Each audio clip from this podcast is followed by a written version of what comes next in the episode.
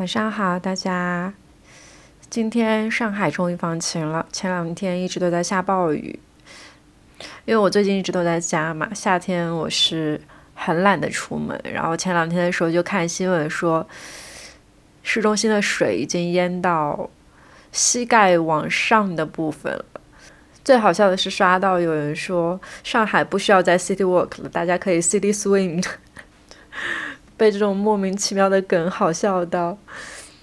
前两天一直下暴雨嘛，然后在我自己身上也发生了一件让我觉得还蛮不可思议的事情。于是整个周末我都在和朋友去讨论这件事情的起末。嗯，是这样的，其实之前我在各个平台也会去发布一些。我平时生活的日常，或者是写一些文章，或者是发一些像播客类似于这种形式的公开的媒体的东西。其实，在网上发布东西的这么多年里面，我多多少少都是会接收到一些不太好的评论的。这里面其实也包括一些，嗯，可能有一些人他没有办法理解我写的东西，于是想要跟我对线。或者是有一些人会觉得我的观点根本就是错误的，然后他就会来否认我的观点。这些其实我都觉得没有什么，但是我其实还会收到过一些就是那种非常人身攻击的话语，就是他会觉得你的观点是错的，于是他就要用很脏的字眼或者是很很坏的东西来直接去否定你这个人，于是就会收到一些非常不礼貌的类似于人身攻击一样的话语。然后前几天呢，又在自己的评论区里面看到了类似于这样的评论，但事实上他攻击的点也非常的奇怪，和我的内容并没有什么关系。简单来说，就是一种人身攻击。我呢，其实这么多年下来，就算是有玻璃心，也应该稍微坚硬一点了。但其实这么长时间以来，我还是一个非常脆弱的小女孩。当我在看到这些恶评的时候，第一反应就是会非常委屈的拿给我的朋友，告诉他说：“哎，又有人在底下人身攻击我了，我很难过。”然后就会跟他叨叨几句。但通常来说，朋友就是我的出口嘛，只要讲上这几句，然后我很多好事的朋友还会回去帮我回击。然后我现在也可能学会了阴阳怪气回去，或者是在底下去告诉他说，希望你不要人身攻击，诸如此类的评论。总之来说，就是没有像以前那样又忍气吞声，心里又觉得很难受那种程度了。现在好歹是学会了一些稍微让自己开心一点的方法，然后就可以慢慢的对这种评论置之不理。其实这本身不是一件特别大的事儿，它不过就是一个我收到了恶评一件事情而已。只是在上个周末的时候，我和我的一个过去的朋友聊天，突然间提及这个事情，忘记我们是聊什么话题了，就聊到了这个。因为那个朋友也是一个之前在自媒体上面发表过很多文章啊，还有他的日常的一个人，但是他在前几年的时候退网了。然后我们就聊聊到恶评这件事情，我就把那个前两天的那个截图发给他看，然后那个朋友就和我刚才说的一样，他说我要去替你出头，我要去骂他，然后他就消失了。隔了大概几分钟之后回来跟我说，哎，我发现这个人的头像好像有一点眼熟，我好像在什么地方见到过。然后我当时的第一反应是，这个人会不会是以前就。关注过可能我们这个圈子的人，或者是我们的我身边的朋友们，然后本身就是一个类似黑粉性质的人，然后他可能会出现在各个地方去骂过别人。我的朋友在那边沉默了很长时间以后，他说我好像是在自己的朋友圈里面看到过这个头像，因为那个头像还不是一个网络头像，它应该是一张现实。当中拍摄的照片，然后我的朋友就花了很久的时间去搜索，结果发现真的是一个我们认识的人。然后我的朋友就把这个结论告诉我，并且把他的头像和 ID 全部都截图给我，啊，朋友圈也截图给我。之后，我终于想起了，这是我之前认识的一个人，但是我跟他非常的不熟。不太方便展开讲啊，就总之来说，就是过去的一个认识的人，但是呢，我跟他从来都没有过任何熟悉，就甚至是连交流都没有过总的来说，就真的只是认识的人。我不知道为什么他要对我抱有一些奇怪的恶意，而且要去我的作品底下可能人身攻击我。这是我非常不理解的，因为从来都没有过交集，为什么要对陌生人去抱有这份恶意呢？所以我当下就觉得很困惑。然后，嗯，我的朋友在去收集到这些信息之后，告诉我说，要不要帮你直接跟他去兑现。我本来当时在那边，在那一刻想了一下，我觉得好像还挺爽的。就是如果直接去跟他兑现的话，就是有一种揭开他的网络真面目，让我看看你是谁这样子的做法。但是呢，本着多一事不如少一事的原则，再加上其实我并不喜欢跟人吵架，对于我来说，跟人起冲突是一件比。让我自己慢慢消化这件事情来的更加伤害我的事情，就是我深知我并不想跟人起冲突，我更希望能够用另外一种方式去解决这件事情。那我解决这件事情的方式是什么呢？就是呃，让我的朋友帮忙扒到了他各个平台的 ID，各个平台的，就是那个原始的网址，然后我就用我的，就是目前我。会发送内容的平台，比如说微博、小红书、播客，然后还有公众号之类的，尽我所能的查找到了他一切账号，然后去把他拉入了黑名单，屏蔽了他。当然，我知道他如果想要的话，很有可能就是说还能以别的方式再一次寻找到我，再去听到这些内容，就甚至说我今天在这里讲到这件事情的内容，还有可能会被他听到。但是我还是觉得。我并不是很想要去跟别人起冲突，这不是一种懦弱，这对于我来说是一种能够让自己舒服的去迈过这件事情的方式。如果真的逼不得已要到兑现那一个程度的话，我想不仅仅是会加深这件事情对我的伤害，同时也是在浪费我的时间。然后呢，上个周末我就结结实实因为这件事情难过了还挺久的。其实这不是一个说过得去就能过得去的小事儿，嗯，在我拉黑完所有的平台之后，我就开始去思考那些无由来的恶意到底是怎么样产生的。然后我的朋友告诉我说，其实你并不需要去思考那么多，你只需要去想好你后面的内容要做什么，你以后还要继续发什么样的东西，坚持自己就好了，千万不要去因为这个影响了心情。听到这些话以后，我稍微。回来了一些，并且觉得这件事情好像确实是可以这样过掉。于是我就在前两天的时候回想起了我自己生命里非常多的玻璃心时刻。我其实到现在为止，在互联网上冲浪，就是说拥有自己一定的读者和听友的时间，已经有可能快要十年了。我真的是算是一个网龄还挺大的人啊。就是虽然说没有到什么贴吧时候，那时候就开始做，我是我其实是从微博开始。去发表一些东西，然后可能吸引了一些读者之类的。那到现在其实也蛮多年了。这些年里面，我收到过非常多奇怪的评论，就甚至还爆发过一些让我自己觉得还比较大的时刻。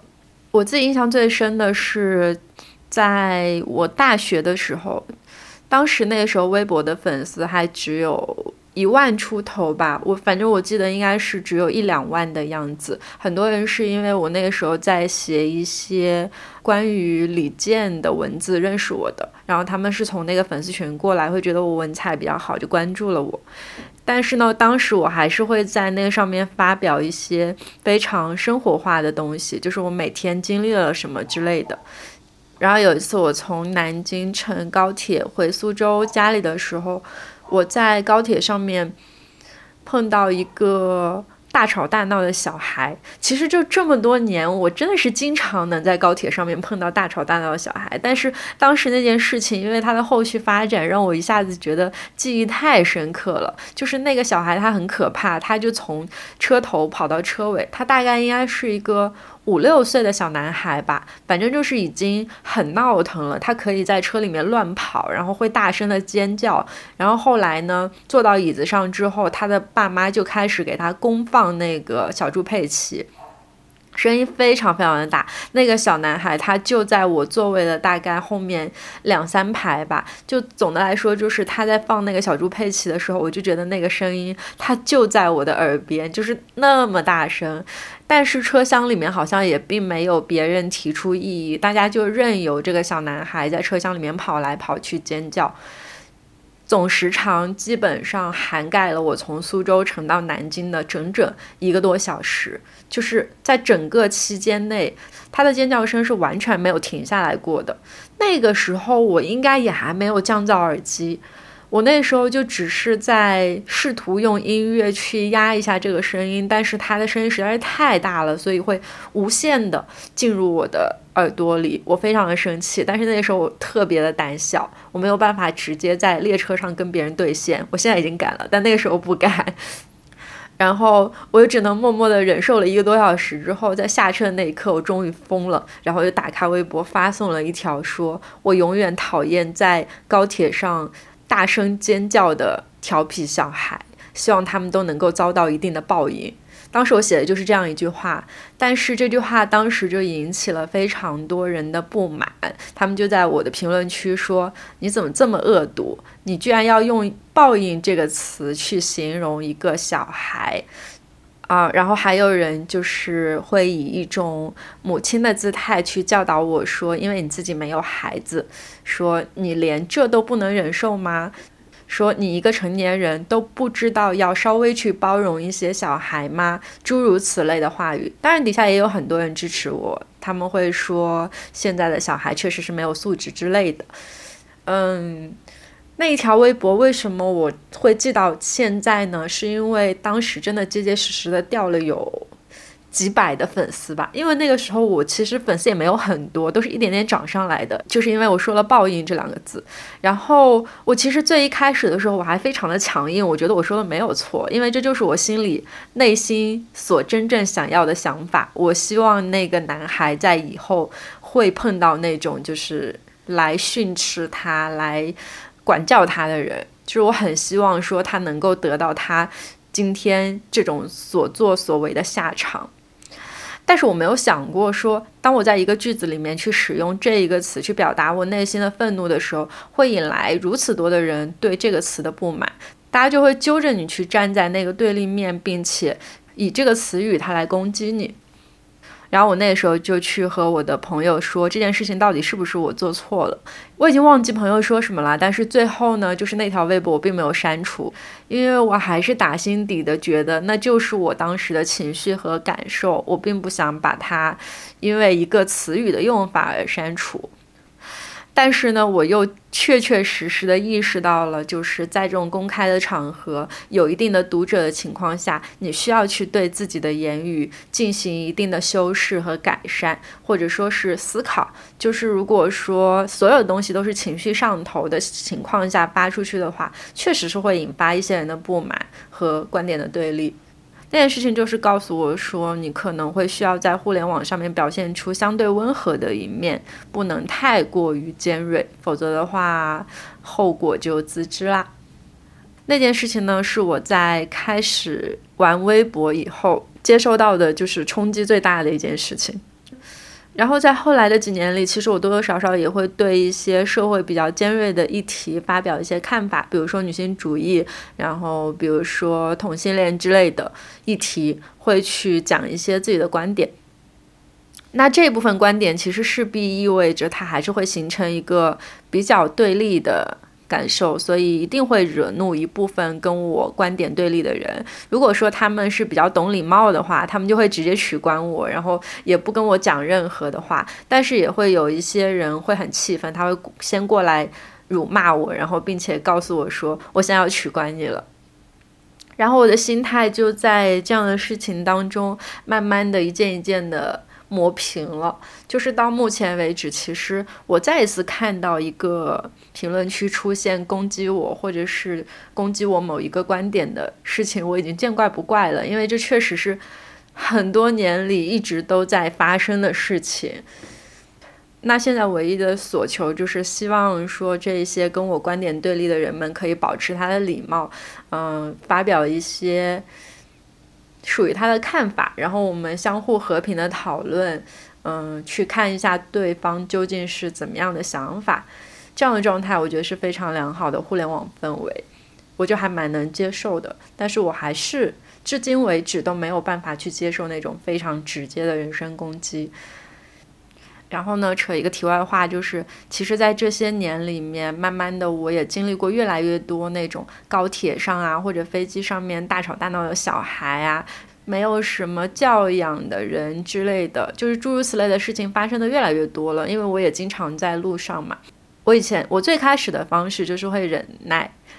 忍耐到我可能我下车我就不去管这件事情了，然后他就抛之脑后了。到后来，慢慢的我开始学会去站出来和他对线。但是在兑现的过程里呢，其实我也遭受到过一些相同的困境，就是也是会有一些很不好的家长，他们会觉得需要纵容一下他们的孩子，然后他们就会来骂我。后来呢，就更学乖了，就是到现在我处理这件事情的方式，通常来说是去找乘务员。如果是在飞机上的话，就去找乘务员；如果是在高铁上的话，可以告诉大家一个小技巧，就是现在的那个高铁。座椅扶手上面都会有一个二维码，如果你扫那个二维码呢，进去会有一个投诉，在那个投诉里面，你是可以在上面讲哪个车厢哪个座位有谁在吵闹，有谁在发出高分贝声音的。把那条投诉发出去之后呢，没过多久就会有乘务员过来去维持一下秩序。那如果这个时候这个人是一个正常的人的话，他应该就会去暂停他刚才的那些不文明的行为。其实我还蛮能理解为什么有很多老人他们带孩子，就是我们上一辈的人带孩子在车上大吵大闹，父母却完全不管的情况的。在我们这一代人再往前，其实每一个家庭都会有孩子嘛，就也不用说再往前了。其实我们这一代人的父母，就是基本上是每一个人都会有孩子。还没有产生出像现代年轻人这种不生孩子的想法。那在那个之前，前十几年的时间里面，大家出行会带着自己的孩子，那个时候孩子都还挺小，就是我们还不到十岁的程度。那么，当所有家庭的孩子都在一个车上大吵大闹的时候，人们自然就可以去原谅别人家的孩子，因为每个人家里都有孩子，所以我完全可以共情你。大家都是一个相同的命运，相同的个体，那彼此之间的这一部分，我们就可以互相的忍耐和原谅。可是到当今这个世界里面，越来越多新一代的年轻人不想要小孩，并且其实已经和想要孩子的那一部分人形成了一个非常对立鲜明的观点的时候，这两种。观点会在一个车厢里面进行冲突，于是我们这一部分人就没有办法原谅那些不文明的孩子，而他们就会觉得我们是在苛责这个世界，是没有履行自己作为成年人的忍耐和大度。所以我完全能够理解这两种观点的对撞，但是事实上，每一次这种事情发生的时候，我还是会觉得天呐，头好痛！这个世界上到底为什么会有尖叫的小孩儿？好，有点扯远了，唉，每一次说起这种高铁上的尖叫小孩，我真的就是完全停不下来，因为我实在是太讨厌他们了。就直到说到前两天发生那样的事情之后，我才觉得，哎，我怎么这么玻璃心啊？就连这种事情，我都还会让自己伤心难过很久。这个时候，我才会再一次回想起我曾经在网络上面受到。攻击的时候的那种情绪，好像又重温了一次那个时候一样的感受。尽管说这次只是一个人造成的攻击，我经常会跟陈玉日或者其他的一些也是博主的朋友去愤怒的去讲这些事情嘛，就是我需要一个出口，我需要他们来安慰我，然后我才能简单的把这个事儿过去。通常来说，啊，他们安慰我的说辞其实都是一样的，说有人骂你，说明你红啊。说明你现在的内容很火呀，所以他们才来骂你。让我想到前两天，其实我们两室一厅有一期上到了首页嘛，然后其实上了首页之后，就会有人来底下评论说，根本就没有什么实质性的内容，根本就没有讲什么有用的东西啊。还有说绕了一大圈就是为了做个广告啊之类的，类似于这样的评论。其实，在他上首页的当天，我就知道一定会收到这样的评论，因为我们每一期上首页的播客底下都一定会有这么三四个，就是说我们内容不好的人的评论。然后我就再一次想起了陈日他们经常跟我讲的，说因为你红，所以才有人骂你。那一刻我就觉得，哎，还挺开心的。要不是因为上了首页，也不会招骂，对不对？所以呢，这件事情通常来说也是有利有弊的。用这种心态去面对我自己的那颗玻璃心，可能就会让心情变得不那么郁闷。但是还是希望不要在互联网遇到一些不礼貌的人啦。我觉得我们能够努力去做的一件事情，就是尽可能的去提升内容的质量。